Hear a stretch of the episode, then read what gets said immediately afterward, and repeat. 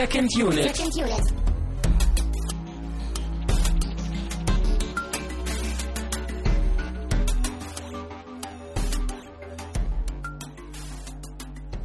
Herzlich willkommen zu einer neuen Ausgabe von Second Unit. Wir sind, beziehungsweise ich bin gut umgezogen, deswegen alles neues Setting. Äh, davon hört ihr aber hoffentlich nichts. Mein Name ist immer noch Christian Steiner und ich habe bei mir auch in der neuen Bleibe Tamino Mut.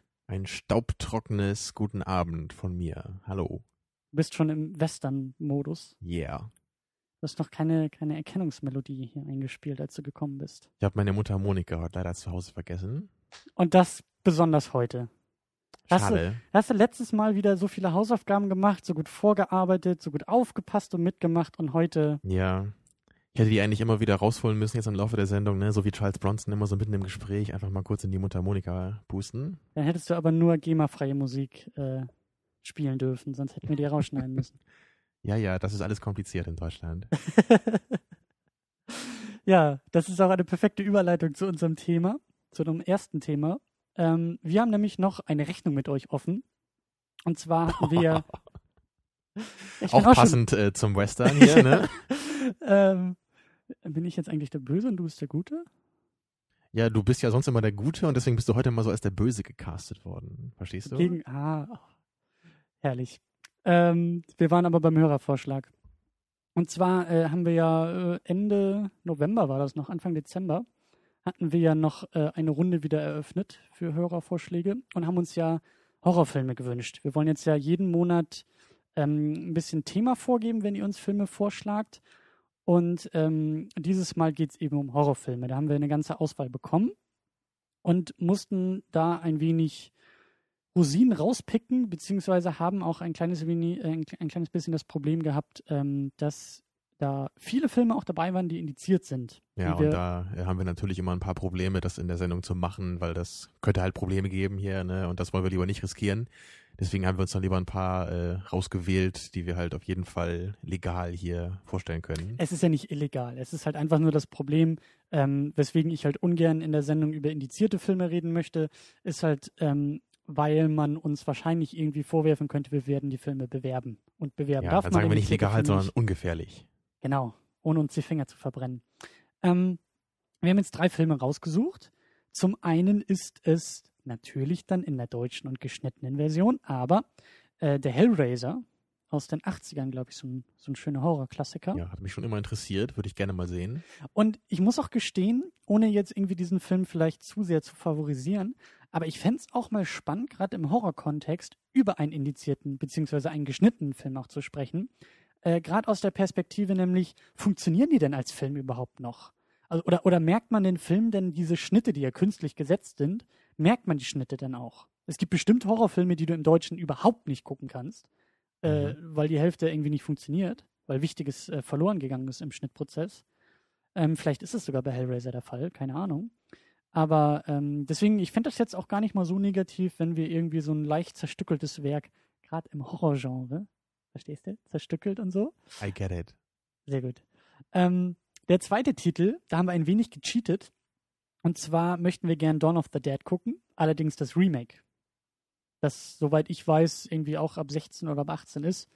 Also in einer, ich weiß auch gar nicht, ob die Version denn geschnitten ist, aber die ist, glaube ich, nicht ganz so heikel wie das Original. Und vor allen Dingen bin ich auch ein wenig gespannt oder wäre gespannt in dem Kontext auf äh, Zack Snyder. Ja. Außerdem äh, würde mich das auch interessieren, einfach weil ich das Original schon mal gesehen habe von Dawn of the Dead. Und dann Mhm. finde ich es mal ganz interessant, wie das halt neu verpackt wurde, so in jetzt in zeitgemäßer Manier. Mhm. Ja, und Zack Snyder ist sowieso interessant, ne, für Superman jetzt. Und Eben. ja, man darf gespannt sein. Und zu guter Letzt ein weiterer Klassiker, nämlich The Shining. Ja, hast du den mal gesehen? Nope. Oha. Also, wenn ihr Christian weiterbilden wollt, dann müsst ihr natürlich den wählen. Äh, ich habe keinen einzigen von der Liste gesehen. Aber vermutlich ist äh, Shining schon der so filmhistorisch gesehen deutlich am wichtigsten äh, Ja. ne, von den Filmen. Ja, ich weiß nicht. Also, ja, ja, ja. Also auch außerhalb des Horrorgenres, glaube ich, ist der halt wirklich relevant. Ne? Das mit Sicherheit, ja. Ähm, genau, also wenn ihr das hört, äh, ist mit Sicherheit schon spätestens dann ähm, das Voting auch äh, wieder eröffnet. Ihr findet dann im Beitrag auf secondunit-podcast.de ähm, die Links dazu zu dem Voting-Prozess und da könnt ihr dann abstimmen und mal gucken. Ich weiß gar nicht, wie lange das Voting denn gehen wird, das werdet ihr da auch sehen, aber dass wir dann Ende Januar in der Lage sind, den Gewinner irgendwie zu gucken. Ja, lasst fleißig Votes regnen. Äh, wir freuen uns. Genau. Und dann kommen wir eigentlich auch schon zum Getränk für diese Woche. Ja, und was hätten wir da heute passenderes auswählen können zu diesem staubigen Western als Whisky? Mhm. Ja, Christian, was haben wir denn hier für einen Whisky heute und vor allem, wo hast du den denn herbekommen? Ähm, es handelt sich um einen Bourbon, den ich ja, die ich ja sehr gerne trinke mittlerweile. Ähm, wie hieß der Elijah? Craig. Ja, die beiden Schauspieler? Nein. Ähm, den hast du mir geschenkt zum Geburtstag. Ach, ich hab dir den geschenkt. Ja, stimmt. Jetzt, wo du ja, sagst. ach, ach, du hast mir den geschenkt. Jetzt, äh, das ist ja wie auf Kommando spontan. ja, das wusste sein. ich gar nicht mehr. Das habe ich gerade vergessen. Aber ja, Mensch, ich bin ja echt nett, ne? Ja, das bist du wohl. Sowohl zu mir als auch zu unserer Hörerschaft. Ähm, ja, den haben wir schon des Öfteren uns gegönnt. Nicht im Rahmen dieses, äh, dieses Podcastes, aber ein sehr guter. Ja, Sehr und den mussten wir heute nochmal aus dem Schrank kramen, weil der einfach so gut passt zu dem Film. Ja. Und deswegen würde ich sagen, ja, auf den Westen, auf die Wüste, Auf die gute alte Zeit. genau, wo man sich noch erschossen hat, statt irgendwie Argumente auszutauschen. Das würde ich heute heutzutage echt äh, mir auch mal wieder wünschen. Es sind doch Argumente. Argumente in Kugelnform, aber immerhin gute Argumente. Ah, Quasi Totschlagargumente. Christian, du hast aber auch gut gefrühstückt heute, ne? Also nicht schlecht, was du hier heute schon äh, ablieferst. Ja, ich hatte ja schon, während des Filmes hatten wir ja auch schon ein wenig Whisky. Mhm. Wie sich Ja, das aber gehört. der, der Whisky ist schon klasse. Der hat halt noch Ja. so ein bisschen diesen harzigen Geschmack, finde ich. Noch ein bisschen mehr als der Jim Beam zum Beispiel. Hm, aber diese typische Bourbon, Süße, Ja. Aber für mich hat Grundlage. alles, was den Bourbon auszeichnet, noch so in der Spur edler. Mhm. Also was so den normalen Bourbon angeht, ist das bis jetzt auf jeden Fall mein Favorit. Mhm. Wir haben mittlerweile Mhm. einen neuen Whisky-Favoriten für dich gefunden, aber da kommen wir vielleicht auch nochmal in Ja, späteren aber das ist ja auch kein reiner Whisky, ne? Oder? Dieses andere Zeugs hier. Das andere Zeug ist kein, kein reiner Whisky, aber Aber das verraten wir jetzt noch nicht. Das kommt bestimmt dann später nochmal. Ja. ähm, aber wir kommen zum Film. Und du hast mal wieder die äh, leidensvolle Aufgabe, den Plot ein wenig zusammenzufassen. Ich werde versuchen, dir zu helfen, wenn du ins Straucheln kommst. Worum geht Mhm. es denn in dem Film Once Upon a Time in the West oder auch Spiel mir das Lied vom Tod? ja, das ist wahrscheinlich gar nicht so einfach zusammenzufassen, weil es ja im Grunde so mehrere Handlungsstränge irgendwie sind von verschiedenen Personen, die aber natürlich trotzdem alle irgendwie am gleichen Ort spielen. Aber äh, naja, im Grunde müssen wir eigentlich erstmal sagen, wir haben vier Hauptpersonen. Ne? Mhm. Also wir haben Claudia Cardinale, wir haben äh, Charles Bronson, wahrscheinlich so die, die wichtigste Figur. Mhm. Dann haben wir Henry Fonda als den bösen Fra äh, Frank, sehr bekannte Rolle. Und außerdem noch Jason Roberts als Cheyenne. Ja, worum geht's? Also, Also ganz grundlegend geht es ja irgendwie, wie der Name schon sagt, also der, der, der äh, amerikanische Name, um eine Art, ja nicht Märchen, aber um, um einen Mythos im Westen, so mhm. gesehen. Und im Kern der ganzen Geschichte, Vorsicht, wir werden natürlich spoilern, ähm, im Kern der ganzen Geschichte geht es eigentlich darum, dass äh, die Eisenbahn gebaut werden soll. Die Eisenbahn ist zentrales Thema ja. die dafür sorgt, dass eben der erwähnte Henry Fonda als Frank ähm, so als langer Arm dieser Eisenbahngesellschaft ein paar Dinger drehen muss, in die alle anderen Beteiligten irgendwie involviert werden. Würde ich jetzt Ja, so könnte man allgemein das sagen, genau. Frank ist so der Mann fürs Grobe, könnte man sagen. Und Mhm. der muss halt dann so gewisse Gestalten aus dem Weg räumen, die sich halt der skrupellosen Eisenbahngesellschaft in den Weg stellen. Und, Nicht mal das, ähm, die zumindest irgendwie beteiligt werden wollen, aber diese Beteiligung eigentlich nicht unbedingt gezahlt werden soll oder will oder naja, Ja, das- das kann man ja schon als in den Weg stellen bezeichnen. gut. Also okay, die haben jetzt nicht gesagt, nein, wir gehen hier nicht weg, hier wird keine Eisenbahn gebaut, hier ist Naturschutzgebiet. So war es Das nicht. hast du auch nur äh, in Deutschland, das hast du nicht im Wilden Westen. ja. ja, weil dann die Castor-Transporte natürlich da äh, auf der Eisenbahnlinie transportiert werden. Ne? Ach so, einmal, einmal bis nach Amerika durch. Klar. Ah, so.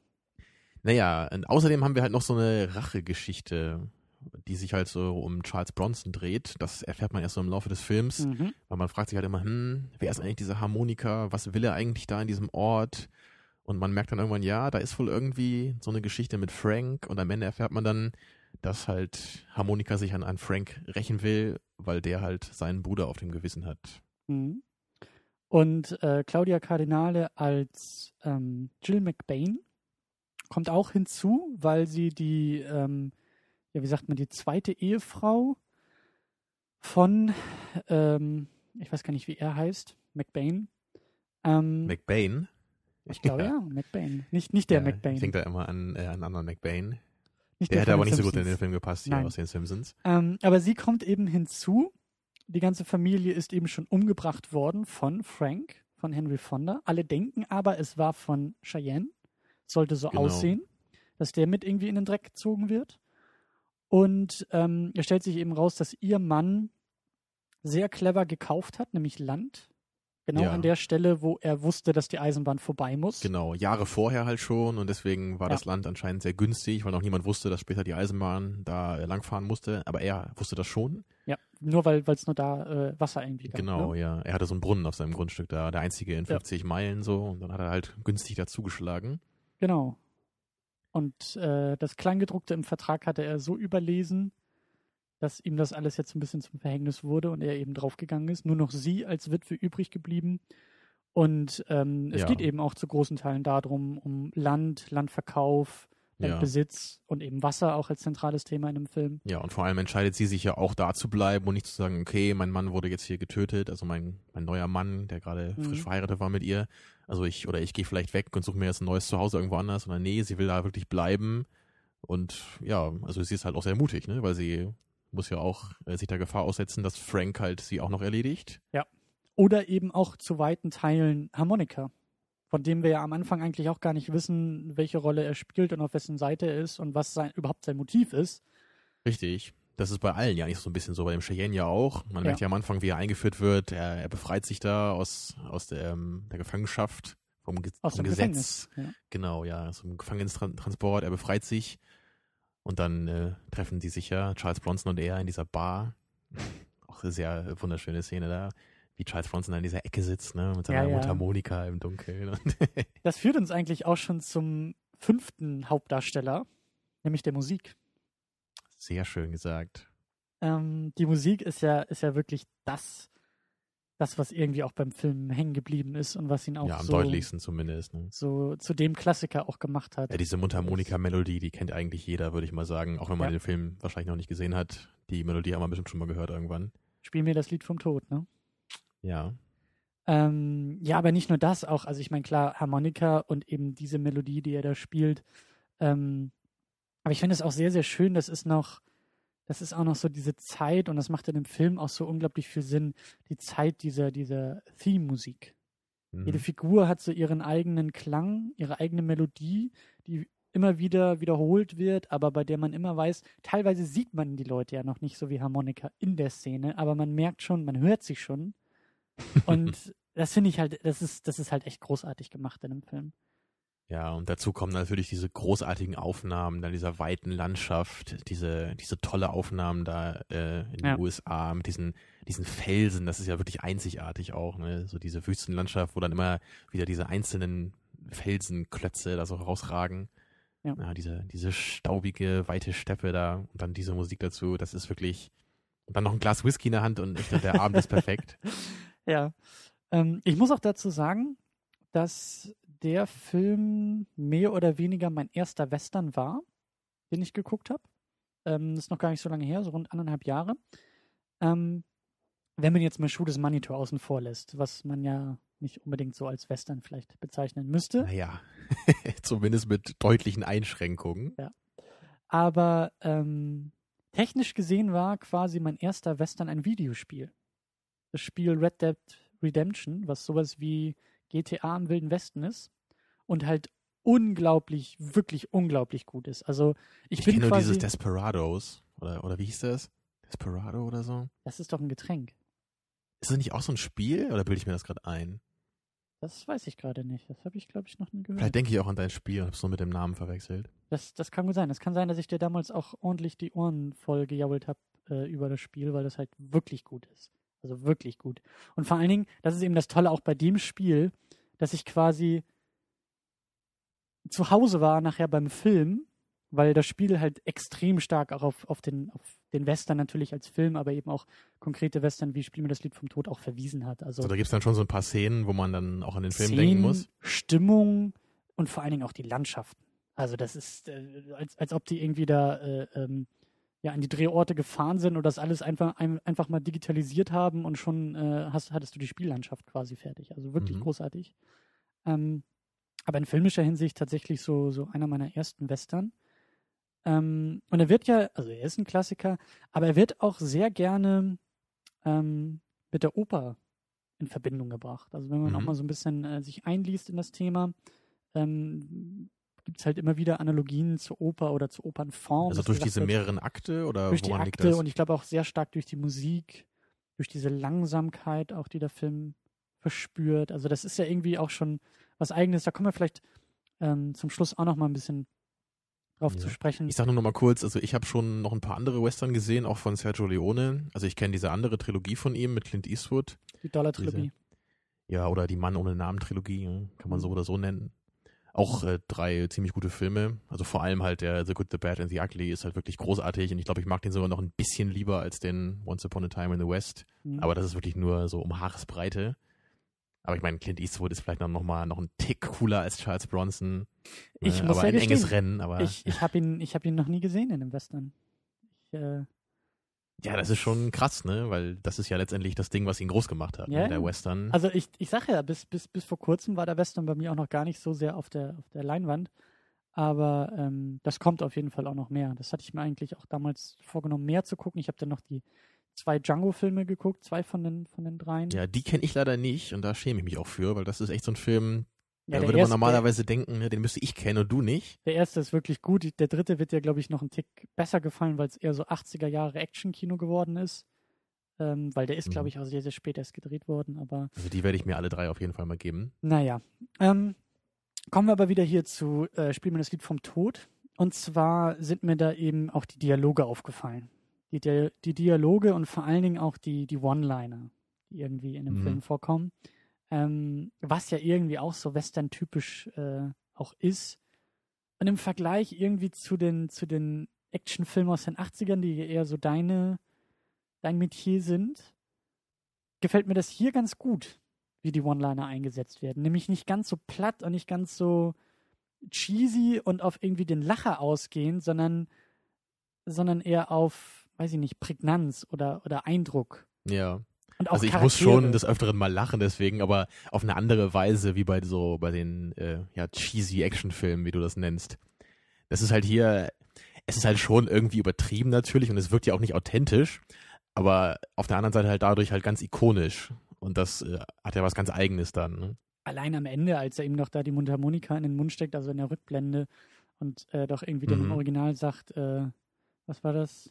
Keep your brother happy oder sowas? Ja, ich glaube schon, ja. Und im Deutschen eben Spiel mir das Lied vom Tod.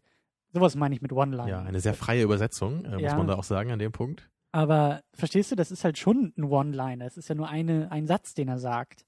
Aber es ist halt eben nicht auf ähm, ja, einfache Lacher hin ausgespielt, sondern auf wirklich ähm, so ein bisschen Coolness, aber eben auch Und es bleibt hängen einfach, ne? Ja. Das ist halt nicht nur nicht nur irgendwie ein Dialog, damit irgendwie Informationen ausgetauscht werden, sondern Ja. es ist halt wirklich so ein, so ein Satz, den kann man halt auch immer wieder so aus dem Zusammenhang dann irgendwie raus einfach mal so bringen irgendwo, ne? Und jeder weiß dann, was gemeint ist. zwei Pferde zu viel. ja, ist ja, ja, so. und so, also so einige Dinge, ne? Oder Ja. wie war das noch irgendwie da, da, da lagen drei Mäntel und in den Mänteln waren drei Typen und in den drei Typen waren drei Patronen oder so, ne? Genau. ja, das ist halt, finde find, find ich halt echt großartig, weil ich halt schon, bei Actionfilmen geht mir das mittlerweile ein bisschen auf die Nerven. Wenn das, Das hat so, sich auch schon stark abgenutzt so Ja. im Laufe der Zeit. Aber hier in dem Kontext und eben auch mit der Ruhe, das ist es ja eben auch noch. Das ist halt wirklich ist nicht mitten in der fünften Explosion, die sich dann zum dritten Mal überschlägt, sondern das ist wirklich, Mhm. ja, ist Und für hat- solche hat- Sätze, da braucht man halt einfach auch Leute wie Charles Bronson ne, oder Henry Fonda, die halt so eine unglaubliche Ausstrahlung haben, so ein richtiges Charisma. Und wenn man dann so diese typischen äh, Sergio Leone-Shots hat, so dieses Close-up auf das Gesicht, Ja. ne, dieser grimmige Blick und dann kommt halt so ein Spruch und da, da kriegt man halt nur richtig Gänsehaut.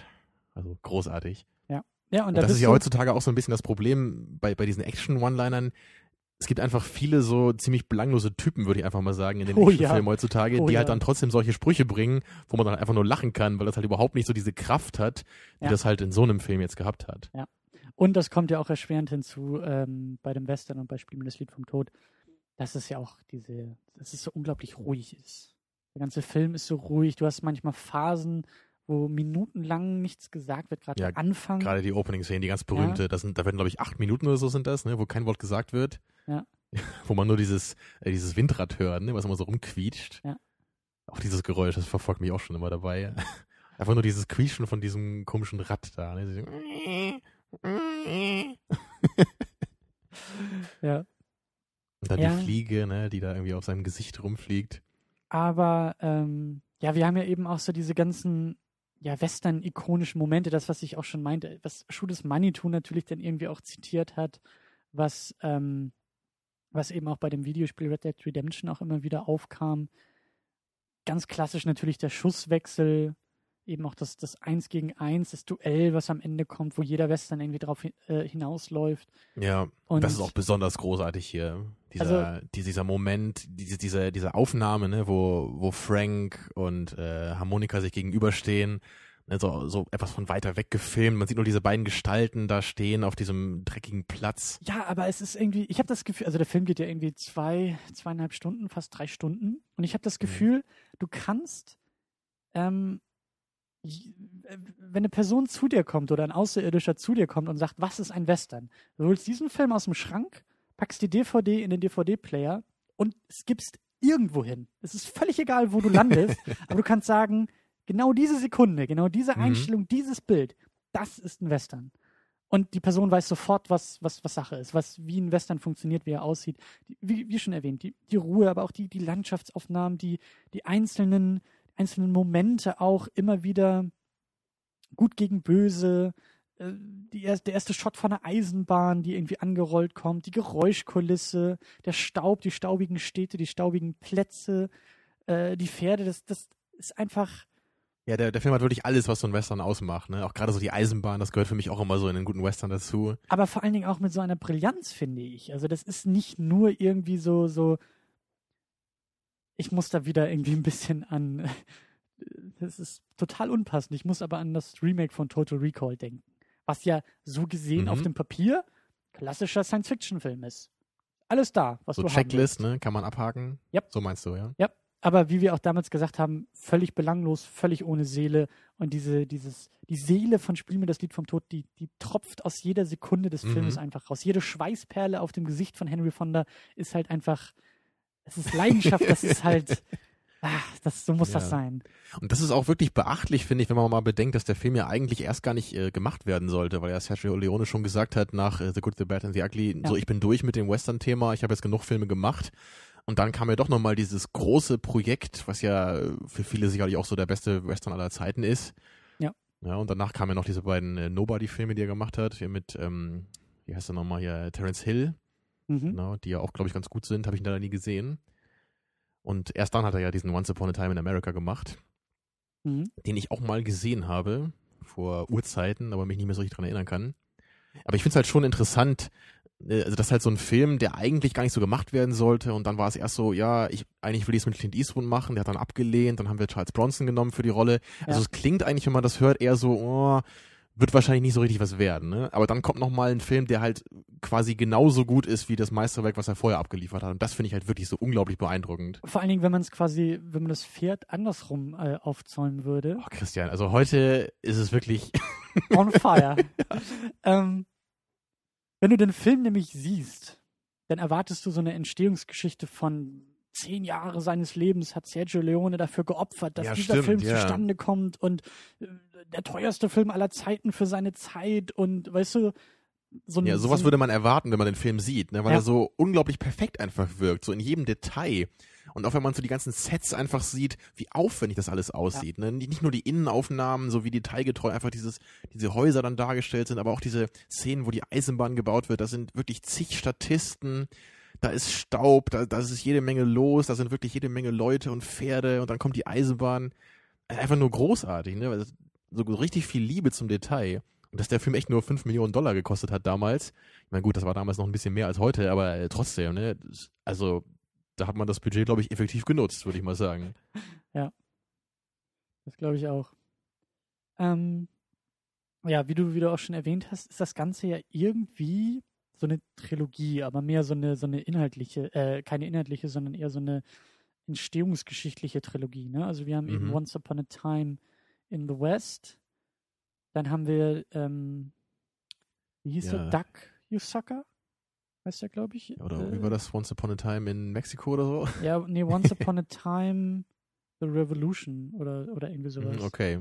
Also so als Arbeitstitel. Das ist eben auch noch ein Western, der aber irgendwie eher äh, in Mexiko spielt, eben da zur Zeit der Revolution, eben auch ähm, äh, Querverweis wieder auf, auf Red Dead Redemption, der sich, glaube ich, auch sehr stark daran orientiert hat. Ja, und dann eben der Once Upon a Time in America. Das war, glaube ich, genau. Leones letzter Film, wenn ich mich den jetzt nicht er, irre. Den er irgendwie auch viel mehr drehen wollte, ne? Das war doch irgendwie Ja, so den wollte er, glaube ich, eigentlich schon machen, dann irgendwie Ende der 60er, wo mhm. er dann doch nochmal aufgrund von Geld wahrscheinlich gesagt hat, okay, dann machen wir noch einen Western.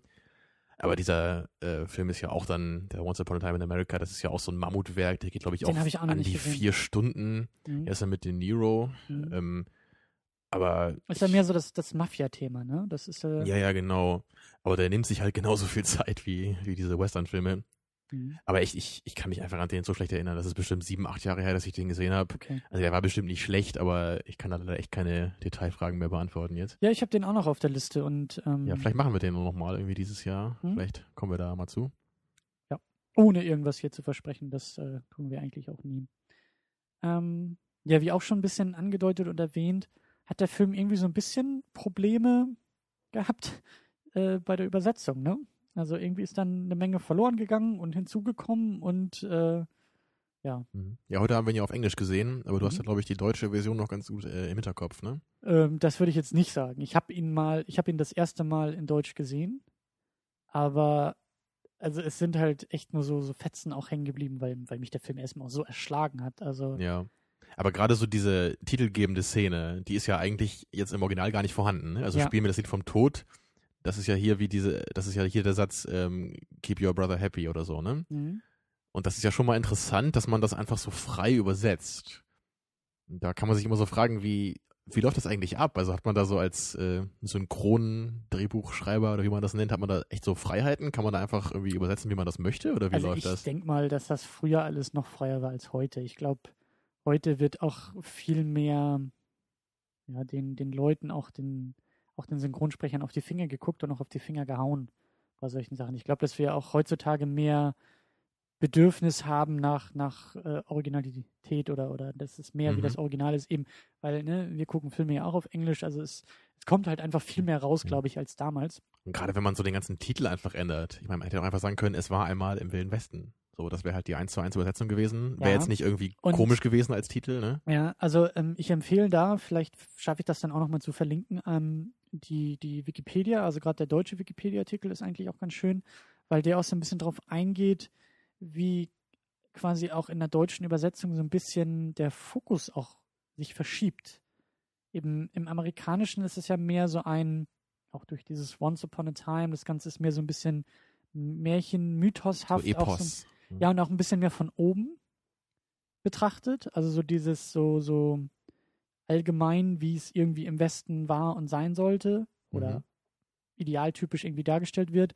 Und im Deutschen hat das eben auch durch manche Dialoge, glaube ich, und eben auch durch dieses Spiel mit das Lied vom Tod mehr so ein bisschen diesen persönlichen Anstrich. Also, dass es mehr so eine persönliche Geschichte ist von Harmonika, die ihn da irgendwie antreibt oder die erzählt werden soll. Und im Original ist es ja ein bisschen mehr äh, von oben und eben auch mhm. umspannender als jetzt eben nur so ein, äh, ja, ein Augenmerk oder so. Ja, manchmal können sich da echt so die äh, Tendenzen so ein bisschen verschieben, was so ein Film dann in erster Linie auszeichnet. Ne? Echt nur durch so die Synchronisation. Ja. Schon bemerkenswert. Und ich glaube, es gibt da auch irgendwie ein, auch einen Kontext mit, mit, also irgendwas war da, glaube ich, auch los mit, mit Schneiderei oder so, dass da, glaube ich, irgendwie im, im Deutschen, es kann auch sein, dass wir da eine geschnittene Fassung jetzt vorhin geguckt haben, das weiß ich gerade gar nicht so genau. Also ich habe nur gehört, dass es ja zwei verschiedene Originalfassungen gab. Dass ja, es genau. einmal die lange gab und ich glaube in Amerika wurde früher nur die gekürzte gezeigt und die kam auch nicht so gut an wie diese längere. Genau, jetzt. und ich glaube, dass die gekürzte auch die Fassung war, die dann nach Europa kam. Deswegen weiß ich jetzt nicht, Habe ich jetzt vorher auch nicht genau nachgeguckt. Ich glaube aber schon, dass es die Ach Originalfassung so, ist. also so wie haben. ich es verstanden hatte, äh, war die, äh, in Europa war die Fassung zuerst da und erst dann kam es nach Amerika. Aber bin ich mir jetzt auch ja, nicht ganz das, sicher. das gefährliches Halbwissen mal wieder. Ähm, Das können wir am besten hier. aber wir haben auf jeden Fall nichts vermisst in der Fassung, die wir ähm, geguckt haben. Aber lass uns mal ein bisschen auch über äh, noch über ein paar konkrete Szenen und auch so ein bisschen die, die Charaktere und vielleicht auch den Plot noch sprechen. Ähm, wie auch schon erwähnt, ist natürlich die Anfangsszene äh, schon Meisterwerk für sich. Ja. Es passiert im Grunde nichts. Wir sehen eigentlich Nee, nur. Moment, Moment, da muss ich schon gleich einhaken. Entschuldigung. Aber es passiert alles. Wir haben kein Intro, wir haben keine Credits. Das wollte ich doch gerade sagen. Oh, entschuldige. Aber du hast mich ja gleich unterbrochen. Fahren Sie bitte Ich fort. wollte ja sagen, im Grunde passiert ja nichts in dieser Szene. Jetzt keine Unterbrechung. Sondern wir sehen ja, wir sehen ja eigentlich nur auf den ersten Blick drei Typen, die auf den Zug warten. Aber das ist es natürlich nicht, was diese Szene auszeichnet, sondern es, also erstmal wird natürlich der Ton gesetzt für den Film und das halt in perfekter Weise. Wir wissen halt sofort, okay, wir haben es hier mit einem sehr ruhigen Film zu tun, mit einem Film, der sehr viel ja, Wert auf Details legt, auf kleine Momente, auf Gesichtsausdrücke, auf diese, diese zähe Atmosphäre einfach. das Warten. Ja. Ja, Und kommt dann da halt eben auch dieser. Moment, wenn dann Charles Bronson ankommt am Bahnhof. Das ist natürlich auch was ganz anderes, als wenn er einfach, also wenn wir da wie zehn Sekunden sehen wir die Typen, aha, jetzt kommt er Ja. und dann steht er da. Ja. Sondern diese Szene funktioniert einfach so als Bild ab.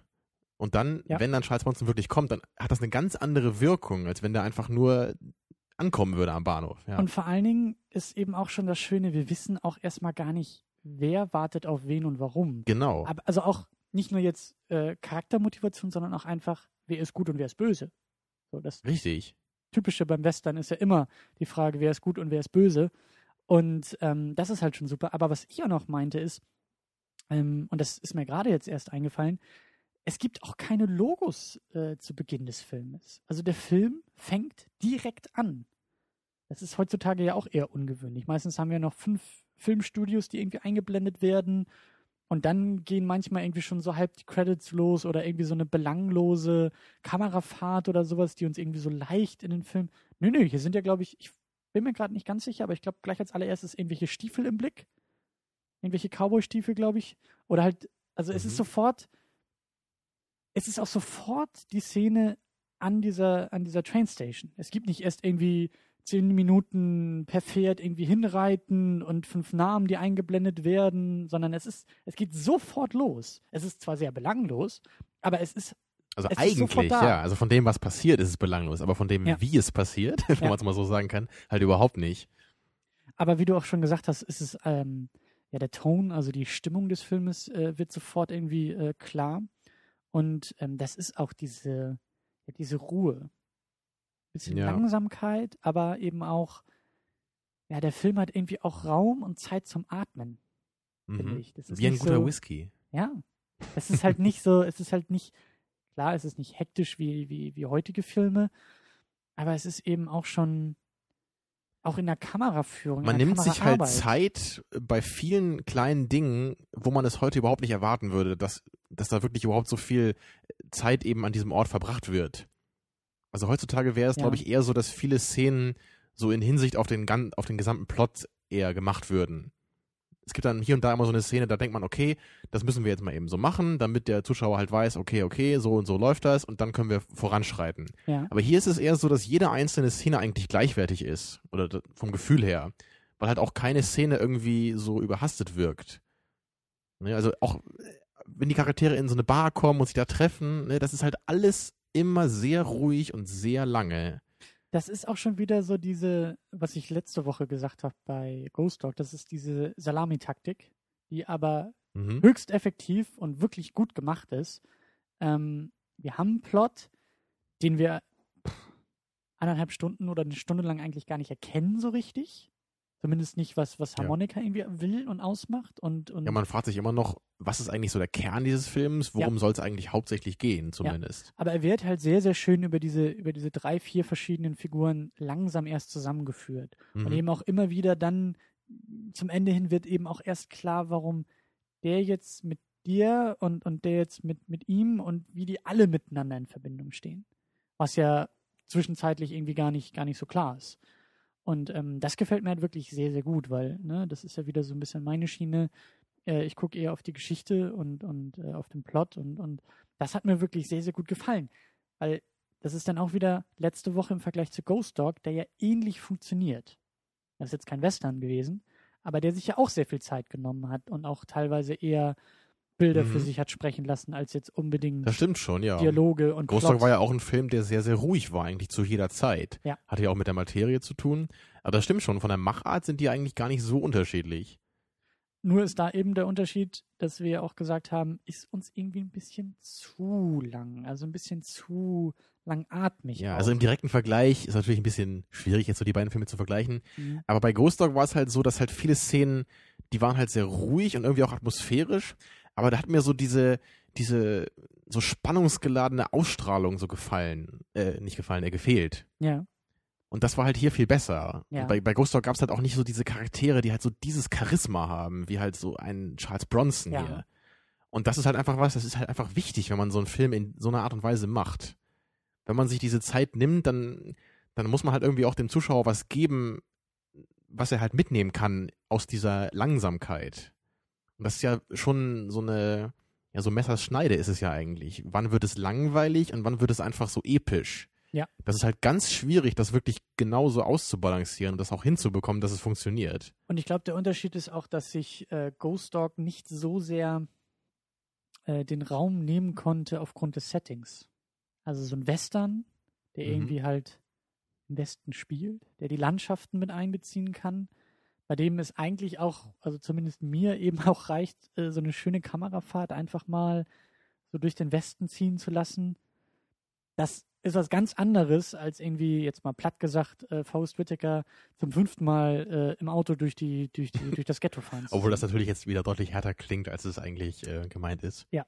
Aber wie üblich haben wir es wieder geschafft, so den unpassendsten Film als Vergleich heranzuziehen. Das können wir, glaube ich, sehr gut inzwischen. Das, habe schon das Gefühl, das machen wir jede zweite Sendung. Wirklich so irgendeinen Film, der eigentlich gar nichts damit zu tun hat, so als Vergleich ranziehen. Ja, mittlerweile wird vor allen Dingen auch das Remake von Total Recall so oft zitiert. Ja, das ist voll die Referenz bei uns, ne? Ja, und das ist es eigentlich nicht wert. Aber ja. naja, hat sich der Kinobesuch dann ja doch noch irgendwie gelohnt. Genau. Ich glaube, deswegen machen wir das auch so unterbewusst, damit wir nicht sagen, oh mein Gott, diese Woche war so verschwendet. Das stimmt allerdings, ja. Ähm, Also was was, mir, ja? Ja, was mich ja bei dir noch interessieren würde heute eigentlich, ähm, wo wir ja gerade noch sagten, ähm, dir ist ja eigentlich der Plot immer so wichtig bei so Filmen normalerweise. Und Ja. wie war das denn heute? Weil eigentlich, also der Plot war jetzt nicht schlecht oder so, aber man muss ja trotzdem sagen, so viel Plot gibt's da jetzt ja nicht. Ja. Und ähm, war das halt ein Problem für dich oder ist das wirklich für dich halt völlig in Ordnung, einfach weil es so viele ikonische Momente und Charaktere gab? Ähm, gute Frage. Ich habe auch ein bisschen schon beim Film drüber überlegt. Ähm, mehrere Faktoren kommen da, glaube ich, hinzu. Zum einen hast du recht. Ähm, diese ikonischen Momente, ikonischen Szenen, die Kameraarbeit, ähm, das Setting, das reißt auf jeden Fall auch eine Menge raus. Ich glaube, wenn, wenn das nicht wäre, dann würde ich, glaube ich, mehr Bauchkrummeln irgendwie haben, was das, was das Thema Plot oder Geschichte irgendwie angeht. Ähm, ich finde, dass der, dass der, dass der Plot aber doch gut genug ist. Also der ist gar nicht. Ja, das auf jeden Fall. Es ist, es ist wie gesagt diese Salamitaktik, die halt sehr gut funktioniert. Das ist eigentlich Mhm. nichts Negatives. Also das hält mich ja auch bei der Stange, zu sagen, gib mir erst dann die Informationen, wenn ich es eigentlich schon gar nicht mehr aushalten kann, sie nicht zu bekommen. Also wirklich so, so, das erzeugt schon auch eine gewisse Form von Spannung. Das ist jetzt nicht irgendwie, dass man sich auf die Fingernägel rumkaut oder so und sagt, oh mein Gott, was passiert als nächstes? Aber das hält mich so ein bisschen bei der Stange, dass ich halt nicht abschalten kann bei der ganzen Sache, sondern in jeder Szene immer noch ein bisschen wieder herausgefordert werde zu deuten oder, oder neue Dinge über die Figuren auch herauszufinden. Allein, Mhm. äh, ähm, allein äh, Charles Bronson als Harmonika, bei dem ich eigentlich in jeder Szene, also gerade auch, wenn ich mich zurückerinnere an die erste Sichtung, bei jeder Szene irgendwas Neues über ihn erfahren habe. Seine Coolness, wie er irgendwie, ja, wie er motiviert ist, wie er mit Frauen umgeht. Ist er jetzt nur ihretwegen da? Weswegen will er, will er Frank jetzt irgendwie äh, äh, zu fassen kriegen oder hat er, hat er Beef mit Cheyenne? Das ist so, das, das, das funktioniert. Das ist Mhm. jetzt nicht, nicht, der Plot ist jetzt nicht so, so ähm, aufbauschend oder so, sondern er ist als Grundlage in jeder Szene da und motiviert die Figuren weiterzumachen und motiviert mich auch, mir das weiter anzuschauen. Das funktioniert in meinen Augen eigentlich ganz gut. Mhm. Und was eben auch noch hinzukommt, was ja eben, also Drehbuch als allgemeines Thema interessiert mich eigentlich mit am meisten bei Filmen. Ich finde eben, wie schon erwähnt, die, die One-Liner sehr gut, die Dialoge auch sehr, sehr gut. Gerade das Reduzierte dabei, dass du die Figuren einfach Ja. nicht wie, wie, das ist jetzt nicht, ja, das ist nicht, nicht modernes Actionkino, wo manchmal auch viel zu viel rumgeplappert wird, wo ich manchmal Genau. den Eindruck habe, da, da sitzt einfach Boah. jedes Wort hier, ne? Ja. Da, wird halt einfach nicht zu viel gesagt, sondern wenn dann mal einer den Mund aufmacht, um es mal so deutlich zu sagen, dann hat aber auch jedes Wort einfach Bums. Ja. Ja. Genau das. Und das, da kann ich mir auch die Finger nachlecken. Also das ist zum Beispiel dann eben ähm, auch in der Szene, wo ähm, Cheyenne und äh, Jill in einem Haus sind von ihr, was sie ja dann quasi da geerbt hat. Und Cheyenne tritt irgendwie auf in die Szene. Sie will ja eigentlich schon gehen, aber er steht vor der Tür. Und er soll ja eigentlich äh, äh, die Familie da platt gemacht haben. Und die beiden treffen das erste Mal aufeinander. Mhm. Und ähm, man weiß ja auch noch gar nicht so genau, was man von Cheyenne irgendwie halten soll. Und das kommt in der Szene natürlich auch sehr gut rüber, weil sie ihm gegenüber natürlich auch sehr zwiespältig steht, weil sie auch denkt, Genau, sie macht ja einmal die Schublade auf und sieht das Messer da drin und, und denkt genau schon, das ist der hm, Punkt. Und es ist halt für mich wirklich gut geschrieben, wie nämlich sie die Schublade aufmacht, weil, die, weil sie ja den Kaffee kochen soll. Ja, Und dann sieht sie das Messer in der Schublade und er sieht das Ganze ja nur aus dem Augenwinkel, noch nicht mal aus dem Augenwinkel, aber er merkt schon, dass sie zögert. Zählt eins, eins und eins zusammen und spricht ja die ganze Zeit weiter mit ihr, lenkt aber auch den Dialog auf dieses Thema. Er weiß ganz genau, was in der Schublade ist und er weiß ganz genau, was sie denkt und er kommuniziert mit ihr, aber auf einer ganz anderen Ebene. Er sagt ja, Ja. nicht zu ihr, äh, ich bringe dich zuerst um oder, ne? Sondern es ist ja eher so dieses, äh, er redet ja noch von sich selbst und lenkt das Thema ja so ein ja. bisschen so Aber da geht wieder viel so zwischen den Zeilen, zwischen den beiden vor. Exakt, und sie ja genauso. Sie kann ja auch Ja. erwidern und, und weiß ja auch, wie er gerade lenkt. Und das ist halt immer das Schöne, wenn Figuren halt eben auch miteinander reden, aber das, was sie sagen, eigentlich was ganz anderes meint. Ja, wenn du halt so stimmt. diese Metaebene, wenn du halt, wie du so gesagt hast, so zwischen den Zeilen, wenn du auch als Zuschauer zwischen den Zeilen lesen musst in den Dialogen, weil du manchmal mehr weißt als manche andere Figuren, das ist halt wirklich gutes Screenwriting. Und das finde ich, äh, ist, ist in der Szene eben auch sehr deutlich. Und ähm, also ich, ich, äh, ja, es, es passiert nicht, nicht viel so gesehen und es, es dauert und es nimmt sich seine Zeit, aber es ist in meinen Augen wirklich Ja. sehr gut bis perfekt Und, und gemacht. dann später gehen sie ja sogar noch mal kurz auf die Szene ein, weil bei, bei der Szene, wo wir gerade drüber gesprochen haben, da wird ja immer so dieser, dieses Kaffeekochen ist ja immer so Thema, ne? Weil Ja. er ja immer Kaffee von ihr haben will und sie sträubt sich ja immer so, will das nicht mit sich machen lassen. Ja. Und dann später, nachdem er da Franks äh, Gang erledigt hat, dann kommt er nochmal zu ihr und dann sagt sie ja gleich, also diesmal habe ich dir gerne Kaffee gekocht, so, ne? Und ähm, naja, es gibt ja eben dann noch, noch weitere äh, ikonische und wichtige Momente. Ähm, quasi der, der erste Showdown, wo ja irgendwie Frank und, und ähm, Harmonica ähm, im, im Saloon aufeinandertreffen. Wo Mhm. Harmonica. Nach, nach dieser Auktion da. Ne? Genau, wo Harmonica kauft ja das, äh, das Anwesen, das Land, was Frank ja eigentlich haben will für die, für die Eisenbahngesellschaft. Äh. Und ähm, Frank fordert ihn ja so ein bisschen heraus, ähm, das Land will er zurückkaufen und er ist ja auch großzügig genug, ihm da einen Dollar mehr zu zahlen, weil er soll ja auch Gewinn machen. Ne? Er ist ja auch Geschäftsmann und, und ne? wie das Mhm. halt so in Amerika funktioniert, auch schon äh, damals zur Zeit. Ich find's auch in der Szene so geil, dass sie, glaube ich, auch so mit jedem Satz, den sie sagen, immer so einen so einen Mittelfinger irgendwie auch dabei haben, so Ja, dem ja. anderen gegenüber, ne? Mit diesem Dollar dann oder auch bei allen anderen Sachen, die sie Ja, da so aber sagen. es ist ja. halt so, ein- so, so auch wieder zwischen den Zeilen, ne? Weil man, man, Mhm. man äh, nach außen hin sehr förmlich und alles Ja. irgendwie ganz koscher, aber man, man merkt schon irgendwie, funktioniert das alles anders. Aber in der Szene ist es natürlich auch, ähm, es ist halt auch dann einfach großartig, wie, wie Frank da dann versucht, auch aus dem Saloon rauszukommen, weil sich seine eigenen Leute denn ja gegen ihn gewendet haben. Ähm, weil Harmonica da ja, glaube ich, auch ein bisschen Geld hat fließen lassen. Nee, Harmonika war das nicht, das war ja dieser äh, Typ in der, in der Eisenbahn da. Ach so, der. da gab es doch diese Szene, wo sie da Poker spielen wollten, hat er doch Ach, da ja. Geld verteilt. Da. Stimmt, ja. Stimmt. Ich dachte, dass Harmonika da irgendwie noch seine Finger im Spiel hatte. Aber ja.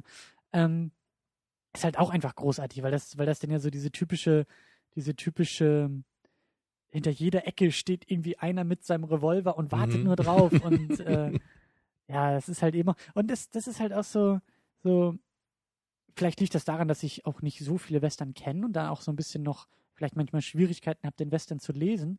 Aber da habe ich mich auch das erste Mal und auch jetzt wieder beim Schauen gefragt, warum, warum, warum hilft ihm Harmonika eigentlich? Was ist so, aber so macht man es halt. Es geht eben darum, dass die beiden sich gegenüberstehen Genau. und niemand anders das Recht bekommt, ihn da irgendwie umzulegen, der es halt eigentlich nicht verdient hat. So. Eben, das ist ja, es ist ja sein, sein Weg der Rache. Den will er sich ja nicht irgendwie kaputt machen lassen, nur weil irgend so ein belangloser, belangloser Typ da jetzt irgendwie Frank niedermacht. Und dann, er will ja wirklich den, den Showdown am Ende haben. und er dazu will kommt jemandem es ja zeigen, auch. ne, wer er ist. wie ja. es sich für einen Western gehört, haben wir dann eben den Showdown und eben auch Harmonika, der da irgendwie schon äh, lang genug in der Sonne sitzt auf dem Zaun und da irgendwie vor sich hin schnitzt und einfach nur auf das wartet, was, Ja. was auf ihn zukommt. Also so gerne ich äh. The Good, The Bad and The Ugly mag, der Showdown ist da für mich nicht ganz perfekt, aber hier ist er halt wirklich einfach nur voll auf die Zwölf. Ja, Also und gerade auch dann mit diesem mit diesem Rückblick nochmal, wo man dann diese Szene hat, äh, wie halt äh, Frank dem jungen Harmonika, ne, diese Mundharmonika halt in den Mund steckt, während sein Bruder auf seinen Schultern steht,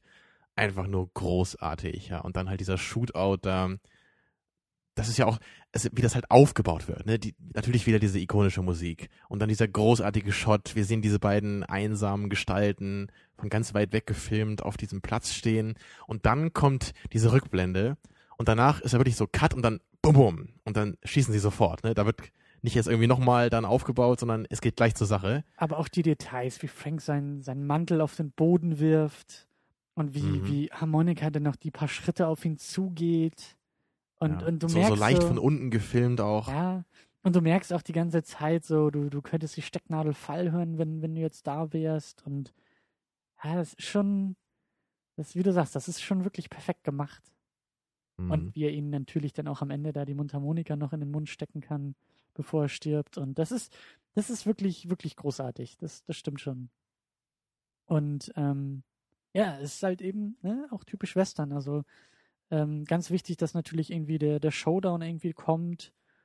Ähm, ja, wie du auch schon erwähnt hast, so die Eisenbahn ist ja auch eigentlich immer der, der, oder mit ein zentraler Punkt oder, oder ein wichtiger Faktor auch im Western. Ja, das ist ja oft auch so ein, so ein, so ein Punkt für die Story, ne? So, gerade zu dieser Zeit, da wo dann halt die, die ersten Linien irgendwie so von, äh, von Ost nach West gebaut wurden in den USA. Ja. Und das Land wurde immer weiter erschlossen. Aber ich finde das einfach so toll, diese alten Dampflokomotiven, ne? Und dann, dann fahren sie halt durch diese einsame, riesige Steppe, ne? Und ich finde das einfach ein tolles Setting. Also ein guter Western, der muss für mich irgendwie auch so eine Eisenbahnszene haben. Also The Good, The Bad and The Ugly, der hat das auch. Da gehört auch eine Eisenbahn rein, natürlich. Wundervoll. Ja. Wie gesagt, also mir, mir fehlt ein bisschen noch, hoffentlich noch, ähm, als Hintergrundwissen, was, was, was so Western noch weiter angeht, aber ähm, kannst du denn irgendwie, ja, wir haben, wir haben schon viele Faktoren genannt, aber kannst du so sagen, was den Western auch für dich ausmacht? So? Was so ja, ich, ich kenne halt auch die, die meisten Western, die ich halt wirklich gesehen habe, waren jetzt halt auch von Leone, ne? Also von ihm kenne ich halt wirklich vier Stück. Mhm. Und ansonsten, klar, hin und wieder habe ich mal irgendwie einen gesehen oder auch mal so halb im Fernsehen oder so. Kennt man ja ab und zu mal. Halb im Fernsehen. Du guckst Filme zur Hälfte. Habe ich früher auch mal gemacht. Hauer. Nur nicht so bei gewissen wichtigen Filmen, die nächste Woche drankommen. Achso. Ja, aber du hast recht, ich, ich fühle mich da auch noch nicht so richtig bereit, da jetzt wirklich so knallhart zu sagen, das muss da rein für mich. Also persönlich halt schon diese Eisenbahn irgendwie. Das ist vielleicht ein bisschen unfair, das immer zu erwarten, aber irgendwie, Ja. das gehört für mich irgendwie dazu, ich weiß auch nicht. Wäre vielleicht ein bisschen blöd, wenn wirklich in jedem einzelnen Western immer eine Eisenbahn irgendwie vorkommen muss. Ne? ja. Also ich finde es zum Beispiel ein bisschen schade persönlich, dass ich noch nie so einen John Wayne Western gesehen habe, weil das ja auch Mhm. gerade für die Amerikaner so ganz äh, berühmte sind. Diesen High Noon zum Beispiel würde ich echt gerne mal sehen oder Magnificent Seven, ne, Mhm. dieses, dieses Remake von The Seven Samurai, das ist ja auch sehr berühmt. Also das muss auf jeden Fall auch mal drankommen. Vielleicht schaffen wir das auch noch mal in der Sendung. Ähm, ja, und deswegen weiß ich jetzt halt nicht, ob ich ähm, bei meinen persönlichen Erwartungen zu sehr äh, bei Leone verhaftet bin, weil ich halt schon immer so diese äh, diese starken ikonischen Momente halt gewohnt bin, ne? So diese diese Close-ups, so diese Augen, das kennt man ja, ne? wenn man nur die Augen sieht von den Charakteren. Ja. Und natürlich die starke Musik und diese Ruhe. Ich weiß halt nicht, ob das immer wirklich auch so in dieser Deutlichkeit vorhanden sein muss in einem Western. Wahrscheinlich nicht. Ähm, Aber ich würde mal sagen, auf jeden Fall gehört halt ein sehr charismatischer Hauptcharakter dazu oder eben mehrere wie heute. Ja. Ich glaube, ohne sowas, ähm, da wird's glaube ich schwierig. Dann ist es glaube ich nicht mehr so ein Western in dem Sinne, wie ich mir das jetzt vorstelle. Ja, oder, oder würdest du das, äh, würdest du das nicht so sehen? Hm, Also ich würde dir nicht widersprechen. Ähm, ich würde vielleicht noch hinzufügen, dass irgendwie auch so dieses Thema Gut gegen Böse ganz wichtig ist. Ja, das stimmt. Auf so einer, auf so einer relativ ähm, einfachen Art und Weise. Also tatsächlich relativ einfaches Schwarz gegen Weiß. Ja. Nicht unbedingt, wie es heutzutage in Filmen ja eher denn auch gefordert wird, so dieses Grau gegen ein wenig helleres Grau, sondern Mhm. wirklich ganz klar, haben wir ja auch schon hier gesehen, wie Frank da irgendwie Kinder umbringt in der, in der ersten oder zweiten Szene, wird Ja, schon das hat ja deutlich. echt für Aufschrei gesorgt früher, gerade bei Henry Fonda-Fans, weil er ja wirklich so bekannt war als der, der Good Guy in den Filmen, ne? Und dann kriegt er halt diese Rolle, wo Eben. Frank halt der Einzige ist, der halt auch echt diesen Jungen dann abknallt am Anfang. Das ist schon Also hart. Böser hätte er eigentlich nur noch sein können, wenn er kleine Hundebabys in der nächsten Szene umgebracht hätte. Aber das, das war schon unnötig. Also es war schon klar, wie er tickt und wie er drauf Aber wo du gerade sagst, so Kampf gegen, äh, von Gut gegen Böse, in der Hinsicht wäre halt der Unforgiven mal ganz interessant äh, von Clint Eastwood. Weil das Okay. ja so ein, ist ja auch ein Western im gewissen Sinne, aber das ist ja so ein bisschen sein, also Clint Eastwoods persönliche Abrechnung mit dem Genre oder so der, so der Rückblick so auf sein Leben. Den kennst du? Oder? Ja, den habe ich auch mal gesehen, ja. Und das ist halt ganz interessant da, weil es halt da halt nicht ganz so funktioniert, ne? Dieser, dieser ikonische Held, Kampf gegen Gut und Böse, sondern da ist er halt eher wirklich der in die Jahre gekommene Typ und man fragt sich halt auch am Ende so ein bisschen, ist er jetzt eigentlich der Gute oder der Böse? Wie halt auch von äh, Eastwood beabsichtigt. Eben um halt auch so ein bisschen, das mal so ein bisschen aufzubrechen, so dieses typische, ne? Ich bin halt eigentlich äh, ein brutaler Mörder letztendlich, aber komm so als der große Held rüber in dem Western. Ja. Also es lohnt sich halt schon, da mal ein bisschen drüber nachzudenken. Aber ich gebe dir halt schon recht, so in der äh, normalen Hinsicht äh, braucht so ein Western eigentlich so diese, diese urtypische Konfrontation von dem Helden und dem Bösewicht.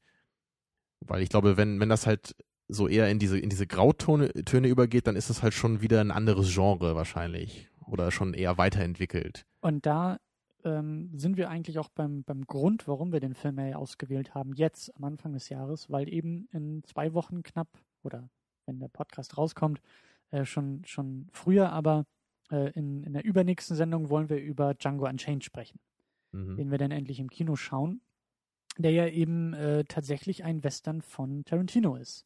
Ja, nicht nur ein halber Western wie in Glorious Bastards, sondern Genau. jetzt wirklich mal einer mit Staub und Wüste.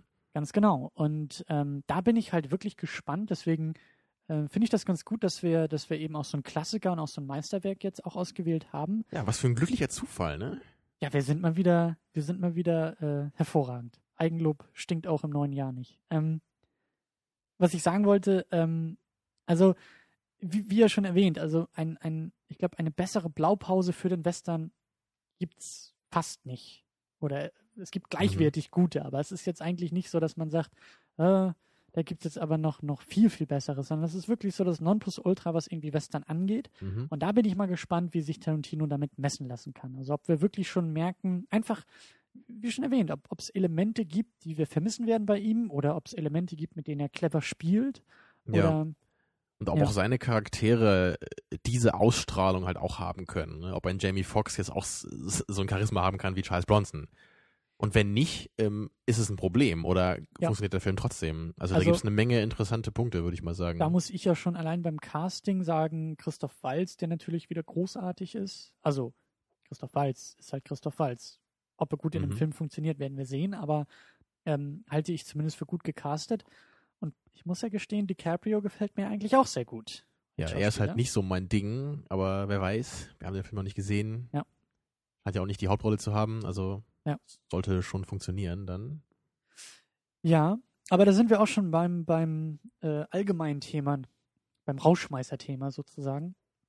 Und ähm, das ist tatsächlich, ähm, was, was mir so ein bisschen beim Schauen aufgefallen ist, irgendwie ja, die Macht eines Klassikers.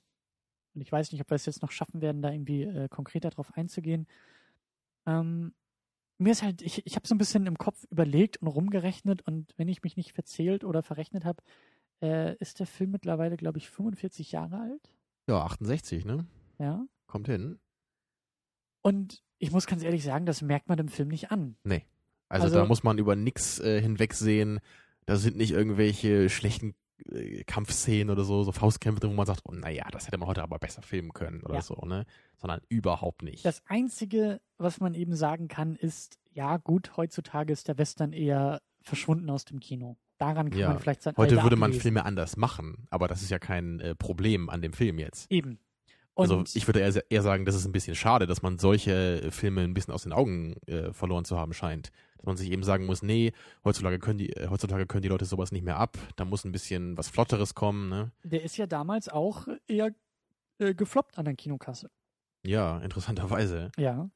Aber ähm, ich meine, gut, das hat man ja auch oft bei Klassikern, dass die irgendwie erst ihre Jahre oder Jahrzehnte manchmal Ja, brauchen. aber wenn man da echt so mit dem Blick von heute drauf guckt, wie konnte damals irgendjemand diesen Film gucken und nicht verstehen, dass das ein zeitloser Klassiker sein wird, ne? Vielleicht ist es ja aber auch gerade dieser Gegensatz, dass wir eben sagen, gerade weil heutzutage die Filme so hektisch und manchmal auch so überladen sind, äh, sehnen wir uns heutzutage noch viel mehr an, an solche ruhigen und klaren Filme äh, zurück. Also dass man, verstehst du, dass das Mhm. halt eben Und du meinst, damals war das vielleicht nicht so was Besonderes wie heute. möglicherweise. Ich kann, Kann da ja auch nur sein, ja. Ich bin auch äh, äh, ein wenig jünger als 45 Jahre, deswegen äh, Sieht man dir aber nicht an. Dankeschön.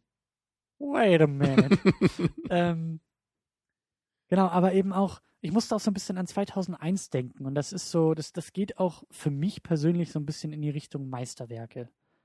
Und 2001 ist jetzt auch nicht unbedingt mein Lieblingsfilm, aber ich traue mich schon Meine zu sagen, nicht, ja. ja, aber für mich ist es halt schon auch ein Meisterwerk und das würde ich Spiel mir das Lied vom Tod auch ähm, ja, unterstellen oder, oder ähm, wie sagt man, Unterstellen, ja. ja.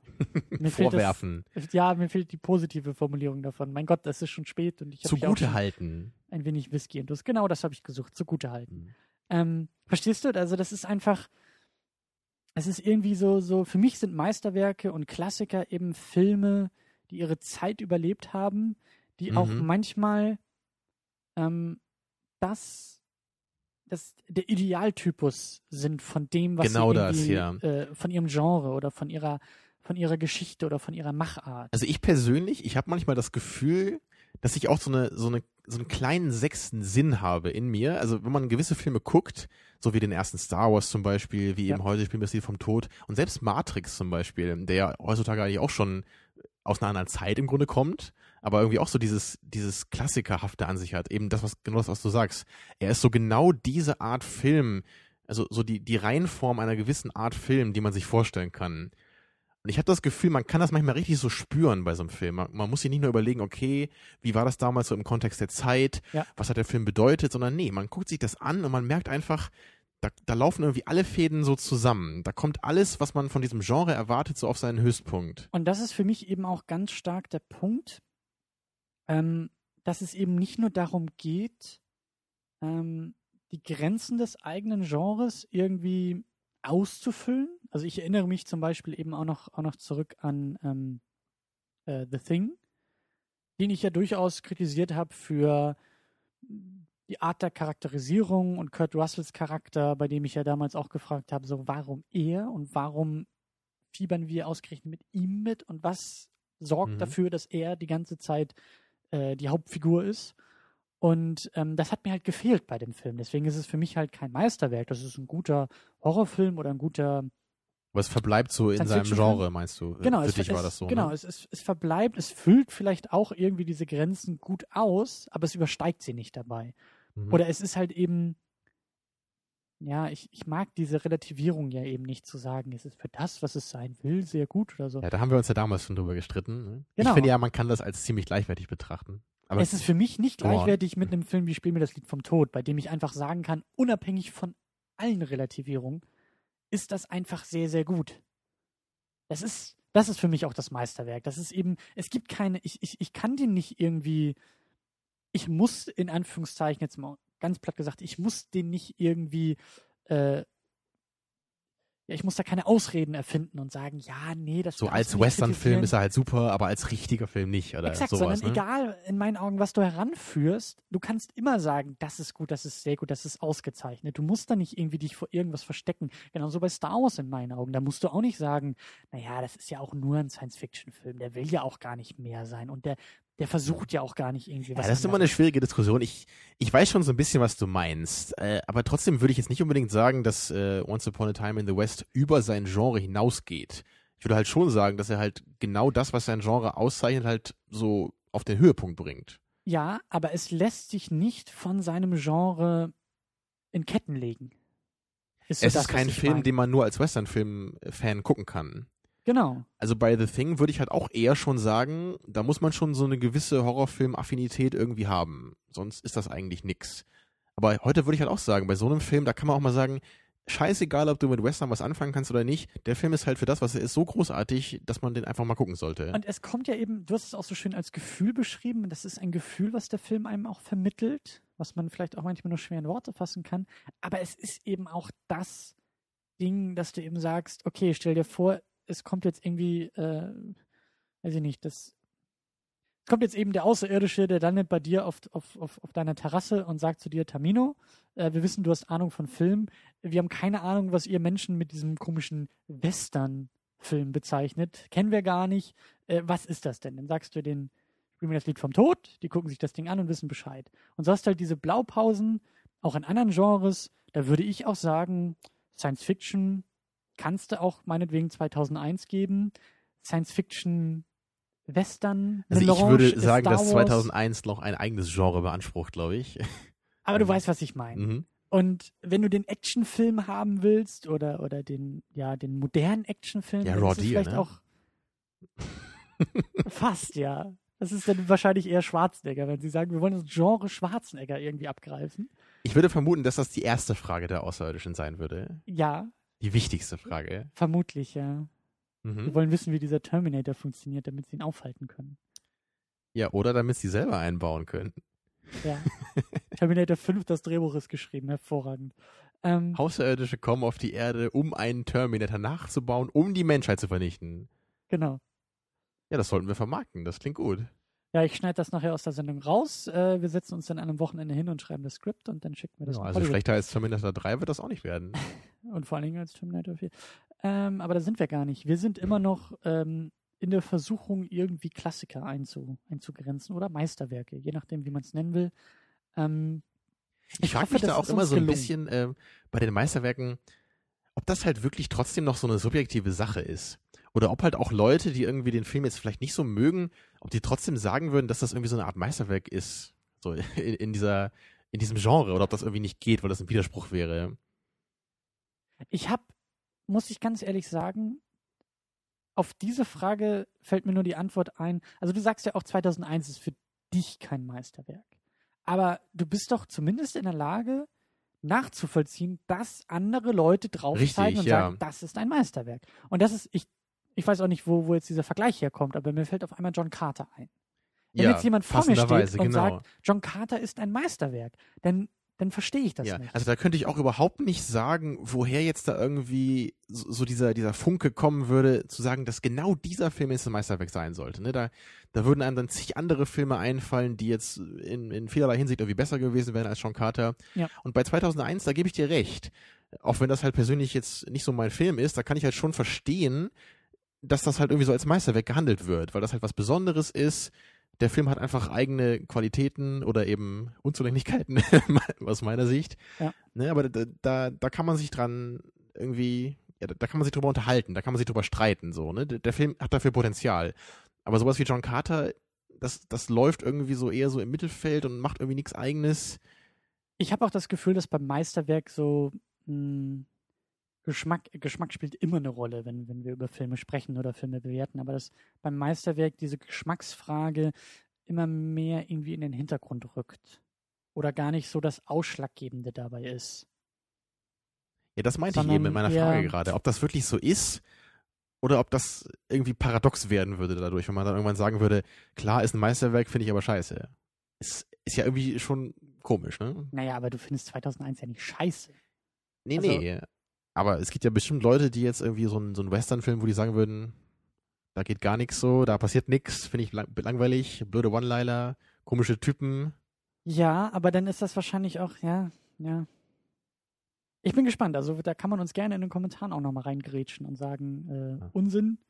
äh, Spiel mir das Lied vom Tod ist kein Meisterwerk, was ich dann irgendwie auch nicht nachvollziehen könnte. Aber Löscht du dann äh, gleich wieder den Kommentar, ne? ich lösche, ja, alles. Alles, was nicht sagt, dass 2001 ein Meisterwerk ist. Äh, ja, du packst dann dein Löschpapier auf den Bildschirm und dann ist es weg. Ja, so machst du das, glaube ich, eher. Mhm. Ähm, ja, die Bewertung zum Abschluss ähm, ist, glaube ich, auch klar geworden, dass wir den Film sehr gut finden, dass die Daumen nach oben gehen bei uns beiden. Ja, aber ganz knapp. Ja, also höher geht's eigentlich auch gar Ja. nicht mehr. Ich würde ja schon gerne mal wissen, ob du den äh, The Good, The Bad and The Ugly, ob du den genauso gerne magst oder vielleicht auch noch ein bisschen lieber. Das würde mich auch interessieren. Ja, ist ja Ähm, ein sehr ähnlicher Film, auch von Leone. Ich finde halt, dass so da die drei Hauptcharaktere halt alle noch ein bisschen besser sind als die drei Hauptcharaktere hier. Mhm. Und das ist halt der Grund, warum das halt für mich so wie so ein, so ein halber Punkt irgendwie noch mehr wäre.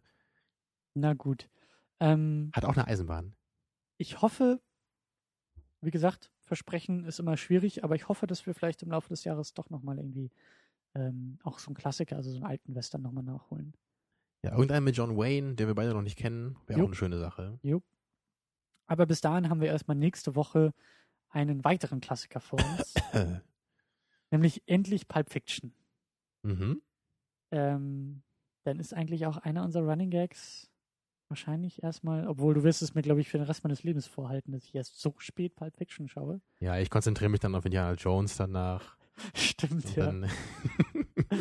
dann Oh, bis wir da Liste, nochmal ein Special zu machen. die Liste ist so Ja. lang. Also ich glaube, bei dir gehen mir die Running Gags nicht so schnell aus. Da hast du genug Angriffsfläche. Alles klar. Ähm, in diesem Sinne, wenn ihr mich auch irgendwie auslachen wollt für die Filme, die ich nicht kenne, könnt ihr das hervorragend bei uns auf der Website tun. Äh, secondunit-podcast.de. Da findet ihr einen Beitrag und in dem Beitrag gibt es die Links zu Filmen, die wir erwähnt haben, zu der Abstimmung, die wir am Anfang erwähnt haben.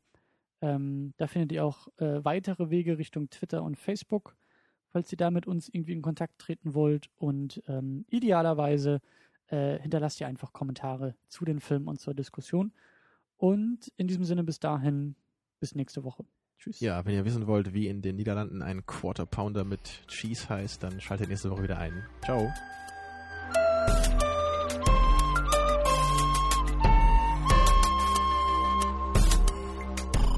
Second Unit. Second unit.